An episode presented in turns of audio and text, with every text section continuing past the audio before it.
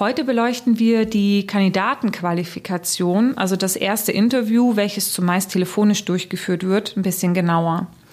Du erfährst, welche vier Leitfragen dein Interview steuern sollten, wie du taktisch klug das Gespräch aufbaust, um Verbindlichkeit zu erhöhen und was du tun solltest, um den nachfolgenden Vermittlungsprozess effizienter zu gestalten. Herzlich willkommen zum Personalberater Coach Podcast. Blicke hinter die Kulissen erfolgreicher Personalberatungen mit der Brancheninsiderin Simone Straub. Hallo, grüß dich. Mein Name ist Simone Straub und ich helfe Personalberatern dabei, ein gut gehendes Geschäft aufzubauen, mit dem sie ein interessantes Einkommen erwirtschaften und sich gleichzeitig das Leben gestalten können, was sie sich wünschen. Und zwar ohne dabei die Fehler machen zu müssen, die andere Berater bereits vor ihnen gemacht haben. Fehler ist übrigens ein gutes Stichwort. Auch in meiner Laufbahn als Berater habe ich einige Fehler gemacht und einige auf und leider auch einige Ups mitgemacht. An ein Ab kann ich mich noch sehr, sehr gut erinnern. Und zwar ging es da um eine Position als Leiter IT in einer Logistikfirma in Ulm. Ich hatte damals einen Kandidaten gefunden, der bei Ulm lebte, aber jede Woche für seinen Arbeitgeber nach Schwäbisch Hall pendelte. Nennen wir ihn doch mal Herr Schwarz. Herr Schwarz war eben halt nur am Wochenende daheim. Und ähm, Herr Schwarz hatte sich damals bei mir beworben. Ja, das gab es noch. Damals haben sich Kandidaten noch beworben. Mit der Begründung, dass er unter der Woche daheim sein und eben nicht mehr wegfahren wollte. Sein aktueller Arbeitgeber hatte leider keinen Standort in der Nähe von Ulm. Der Kandidat war zwar schon zehn Jahre bei dem aktuellen Arbeitgeber, aber dadurch, dass dieser eben keinen Standort in Ulm hatte, hakte ich da auch nicht mehr groß weiter nach. Der Zeitpunkt für einen Wechsel war halt einfach gekommen, erschien mir einfach plausibel. Ja. Die Gespräche mit dem Unternehmen liefen gut, der Probetag ebenfalls und der Kandidat hat mir sogar von sich aus noch ein Motivationsschreiben geschrieben, was ich dann an das Unternehmen weitergeleitet habe. Das kam auch sehr, sehr gut an. Also alles lief prima und das Angebot für Herrn Schwarz kam und Herr Schwarz freute sich. An einem Freitag dann war der Tag des Kündigungsgespräches gekommen. Ich kann mich daran wirklich sehr gut erinnern, als wäre es gestern gewesen. Ich war abends mit meinem Freund und seinen Eltern noch beim Italiener und ich hatte schon den ganzen Tag nichts von Herrn Schwarz gehört. Komisches Bauchgefühl. Irgendwann rief er an und sagte, dass er heute kündigen wollte und sein Arbeitgeber ihm ein tolles Angebot gemacht hätte. Er hätte es ja niemals gedacht, aber es wäre Homeoffice. Er müsste nur zwei bis drei Tage im Monat beim Arbeitgeber vor Ort sein und würde auch eine neue Aufgabe äh, wahrnehmen. Ja, und durch das Homeoffice könnte er noch näher zu Hause sein, also praktisch mittendrin. Und er hätte es ja auch nicht gedacht, dass er ein zweites Mal ein Gegenangebot bekommen würde. Damals hätte er es ja auch schon erhalten und angenommen, aber diesmal hat er es ja echt nicht für möglich gehalten. Äh, what? Er hatte schon mal ein Gegenangebot bekommen und angenommen? Okay, er war jetzt ja schon auch zehn Jahre in derselben Firma und mh, hm, klar löst man sich nicht so einfach davon. Wirklich extrem ärgerlich, ja. Solche oder ähnliche Situationen hast du vielleicht auch schon mal erlebt. Ähm, die sind eigentlich auch normal. Also, dass sowas passiert, ist normal, weil wir arbeiten mit Menschen und diese Menschen treffen eine wichtige Entscheidung. Das darf man nicht vergessen. Wir arbeiten in dem Job jeden Tag und für uns gewinnt es eine gewisse Normalität, wenn man jeden Tag mit Jobwechseln umgeht. Aber für die Kandidaten ist es eben ein sehr, sehr einschneidendes Thema. Und dadurch, dass es so einschneidend ist, will dieser Schritt natürlich intensiv überlegt und durchdacht sein. Und ja, das kann natürlich auch bewirken, dass sich im Laufe des Prozesses eben Dinge verändern und eben solche Sachen auch passieren. Blöd ist halt nur, also dass es passiert, ne, wir arbeiten mit Menschen, kann sein. Ja. Blöd ist nur, wenn wir es nicht kommen sehen. Und das darf nicht passieren, weil wir dann keine Handlungsmöglichkeiten mehr haben und das kostet uns im schlimmsten Fall einen Abschluss oder sogar den Kunden. Es ist also wirklich essentiell, informiert zu sein. Die Informationsbasis, also das Fundament für einen stabilen Prozess auf Kandidatenseite, ist also die Qualifikation des Kandidaten bzw. eben das erste Interview. Dabei geht es nicht nur darum, herauszufinden, ob der Kandidat passt. Es geht auch darum, die Platzierungswahrscheinlichkeit einzuschätzen, das erste Interesse des Kandidaten an der Position auszubauen und zu festigen und Bindung und Verbindlichkeit herzustellen. Schauen wir uns mal den ersten Punkt der Platzierungswahrscheinlichkeit an. Im Wesentlichen müssen wir uns eigentlich vier Fragen stellen. Wird der Kandidat die Position bekommen? Wird er ein Angebot akzeptieren? Wird er die Position starten? Und wird er bei dem Arbeitgeber bleiben? Zu diesen vier Punkten solltest du im Gespräch selber die passenden Fragen stellen. Wichtig aber auch, achte dabei auf deine Fragetechnik. Du wärst nicht der Erste, der sich den Kandidaten passend fragt. Also auch ich selber kann mich nicht davon freisprechen, gerade wenn man lange nach einem passenden Kandidaten sucht und dann endlich den einen gefunden hat, dann will man irgendwie auch, dass er passt. Und da kann einem schon mal die eine oder andere leitende Frage rausrutschen. Also so im Sinne von, hm, ja, also ein Umzug ist dann also kein Problem, oder? Beziehungsweise, ja, die Pendelstrecke von 45 Minuten One Way, das passt dann ja auch. Ja? Solche Fragen, ja, die bestätigen im Prinzip nur, was man eigentlich gern hören möchte und lassen dich nicht wirklich zwischen den Zeilen lesen und du weißt, was die Lösung zum Thema ist, natürlich offene Fragen stellen. Ja, auch wenn du dann vielleicht die Wahrheit nicht hören möchtest, aber wie gesagt, wie du mit der Wahrheit umgehst, bleibt dir überlassen. Wichtig ist aber, dass du die Wahrheit kennst. Ähm, also während bzw. nach dem Gespräch solltest du dir ehrlich die Frage beantworten, ob es halt Sinn macht, mit dem Kandidaten in den Prozess zu gehen. Und wenn du Fragezeichen hast, ihn aber trotzdem in den Prozess schicken willst, dann schreib dir die Fragezeichen auf, weil auf die solltest du dann im Prozess immer wieder zu sprechen kommen, um den Status quo zu erfahren und einfach einzuschätzen, ob es unter diesem neuen Informations- und Erkenntnisstand eben noch Sinn macht, den Kandidaten im Prozess zu lassen oder ob du ihn dann besser aus dem Prozess nimmst. Je geringer die Platzierungswahrscheinlichkeit, umso größer ist die Notwendigkeit, dass du weitere Kandidaten in den Prozess schickst, weil dann verlierst du eben den Abschluss nicht, bloß weil sich vielleicht dieser eine Kandidat umentscheidet. Ein Top-Performer-Tipp an dieser Stelle übrigens. Top-Performer sind in diesem Punkt sehr, sehr ehrlich zu sich und arbeiten konsequenter als durchschnittliche Vermittler. Durchschnittliche Vermittler kreuzen auf die Finger und hoffen, ja, der Kunde wird schon dazu beitragen, den Kandidaten zu überzeugen. Sie denken, dass sie ja eigentlich nichts verlieren können, wenn sie einen Wackelkandidaten in den Prozess schicken. Aber ja, das ist ein Irrtum, weil du verlierst definitiv in allererster Instanz erstmal Zeit. Ja? Zeit, die du aufwendest, um zum Beispiel dem Kandidaten wegen seinem Lebenslauf hinterherzurennen.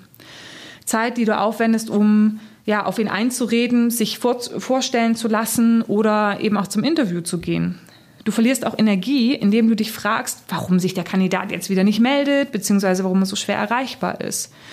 Und du verlierst auch dann im weiteren Prozess nach Vorstellung ähm, dann Zeit, indem du immer wieder zwischen Kandidaten und Kunden vermittelst.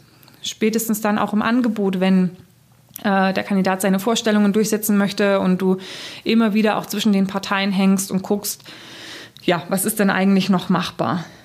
Am Ende hast du das Risiko, dass du die Ressourcen ähm, verlierst, die kompletten Ressourcen verlierst, die du und dein Kunde in den Prozess gesteckt habt, obwohl der Kandidat ähm, ja eben das Angebot am Ende nicht annimmt. Macht das jetzt irgendwie Sinn? Also ich will sagen, ne, das ist ein Risiko am Ende des Prozesses, dass du auf einen Schlag die ganze Zeit alle Ressourcen, die du in den Prozess gesteckt hast und nicht nur du, sondern auch dein Kunde eben verlierst. Dadurch verlierst, dass der Kandidat das Angebot nicht annimmt. Und man muss ganz ehrlich sagen, also wenn du schon ein bisschen länger im Bereich Personalvermittlung, Personalberatung unterwegs bist und ganz ehrlich zu dir selber bist, hat man es meistens am Anfang oder hätte man es meistens am Anfang auch schon wissen können, dass dieser Kandidat eben nicht zum Abschluss kommt.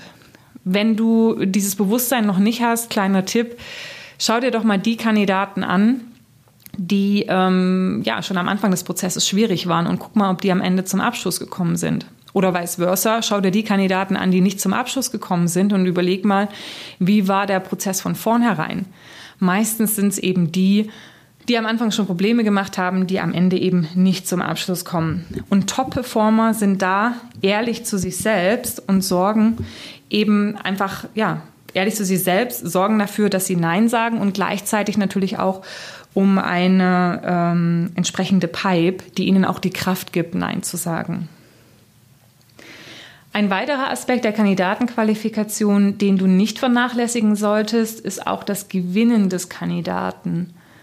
Manche Recruiter führen die Interviews noch wie zu der Zeit, wo es genügend Kandidaten gab.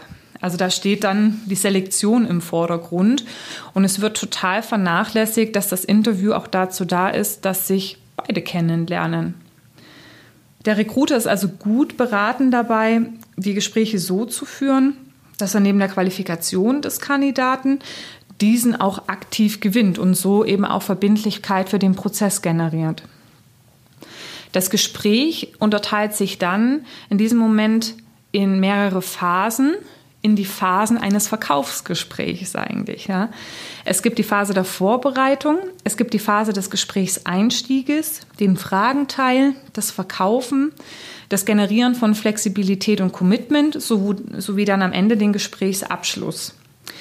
Und Teil des Fragenteils ist eben neben dem Prüfen der Qualifikation, also ob der Kandidat auch wirklich auf unsere Position passt, auch das Herausfinden der Wechselmotive und ähm, der Anforderungen an eine neue Stelle.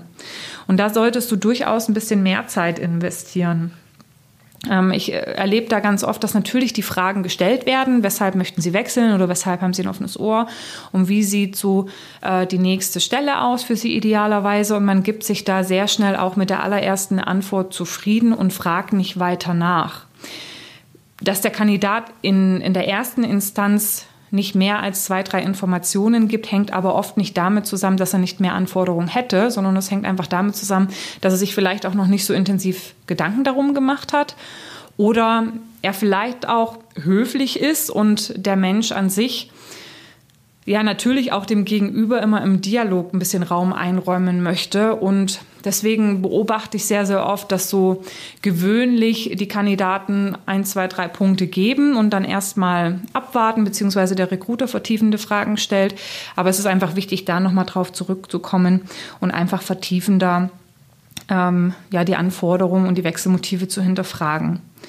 Also investiere da durchaus Zeit, weil das hilft dir eben nicht nur, die Wahrscheinlichkeit eines Abschlusses einzuschätzen, sondern eben auch die Position, die du hast, am Ende auch besser zu verkaufen. Ich observiere da dann, also Verkaufen ist das zweite Stichwort übrigens. Wenn ich diese ganzen Motive und Anforderungen herausgefragt habe, dann verwerte die auch entsprechend, wenn du die Position vorstellst weil auch da observiere ich immer wieder Berater, die die Stellenbeschreibung vor sich liegen haben und sich dann minutenlang ähm, in einer rhetorischen Einbahnstraße ergießen, indem sie sich erst oder indem sie erst das Unternehmen beschreiben, dann die Stelle und die Aufgaben, die Anforderungen, die Rahmendaten und äh, ja, und dann sind die Minuten vergangen und dann fragt man so, und wie taugt's Ihnen? Ja, aber viel besser ist es, sich auf das Vorhergesagte zu beziehen und besonders in den Bereichen, wo der Kandidat Interesse gezeigt hat, wo er gesagt hat, okay, das wünsche ich mir bei der nächsten Position, besonders da ein bisschen tiefer drauf einzugehen, weil natürlich auch der Kandidat begrenzte auditive Kapazitäten hat und du Gefahr läufst, dass er dann die Highlights am Ende auch gar nicht mehr, ähm, gar nicht mehr mitbekommt.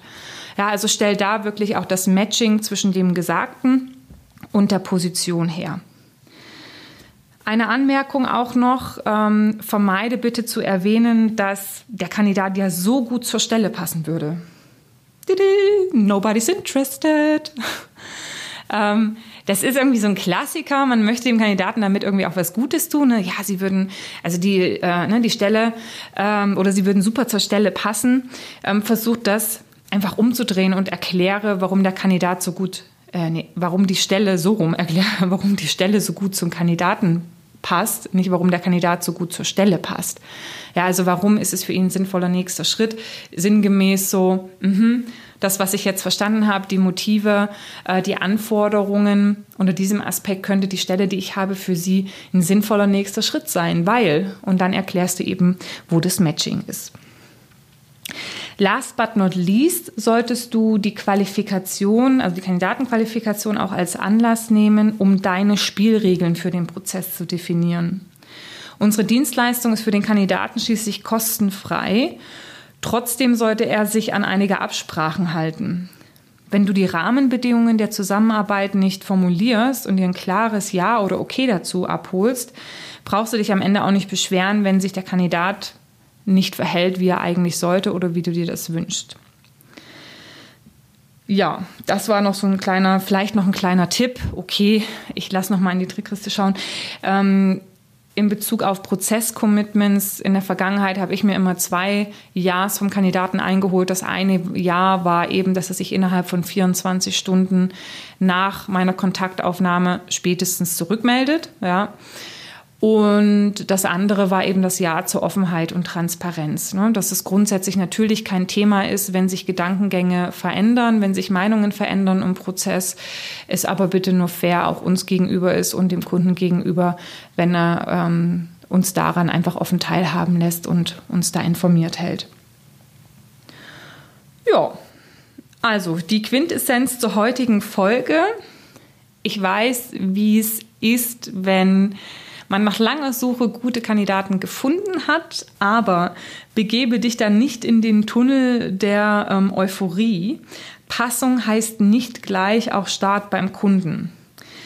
Du solltest eben zusätzlich zur Passung auch die potenziellen Abschlussverhinderer qualifizieren, die Position auf die Bedürfnisse deines Kandidaten verkaufen und so aktiv Verbindlichkeit ähm, herstellen und gleichzeitig natürlich auch die Regeln für den Prozess bestimmen, weil auch das wiederum schafft Verbindlichkeit.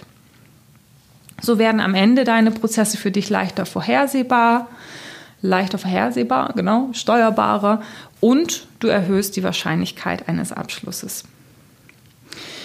In der nächsten Folge werden wir uns darum kümmern, wie du deinen Kandidaten dann optimal beim Kunden präsentierst und die Wahrscheinlichkeit einer Intervieweinladung erhöhst. Wenn du zu dieser Folge noch ein paar weiterführende Informationen haben möchtest, äh, mir ist gerade eingefallen, ich habe zwei YouTube-Videos. Das eine Video heißt, äh, der Kandidat redet und redet. Also was machst du für, äh, was machst du mit Plaudertaschen, die einfach nicht aufhören ähm, zu schwätzen und dir über Gebühr Zeit beanspruchen. Manchmal sind es auch gerade die Kandidaten, wo man sehr schnell feststellt, Mensch, der passt eigentlich gar nicht so richtig. Also wie bringst du solche Kandidaten zum Schweigen? Und, oder zumindest so, dass sie sich kürzer fassen. Und ähm, das andere Video heißt offene und transparente Kommunikation mit dem Kandidaten erreichen. Das zielt darauf hin ab, dass ähm, es hin und wieder die Situation gibt, dass Kandidaten uns wissentlich Sachen vorenthalten oder vielleicht sogar die Unwahrheit sagen. Und in dem Video habe ich, ich glaube, fünf Gedanken dazu verloren, wie du vermeiden kannst, dass der Kandidat das eben tut. Jo. Achso, die Links zu den Videos, gerade eingefallen, würde ich dir in die Show Notes packen von dieser Podcast-Folge. Dann kannst du da entsprechend auf einen, über einen Mausklick ähm, auf den entsprechenden Blogbeitrag gelangen. Und ansonsten würde ich mich freuen, wenn du auch deinen Kollegen oder den Mitarbeitern äh, von mir erzählst. Die können sicherlich auch äh, profitieren. Und würde mich freuen, wenn wir uns das nächste Mal bei der nächsten Podcast-Folge wiederhören. Bis dahin, liebe Grüße und Happy Hunting!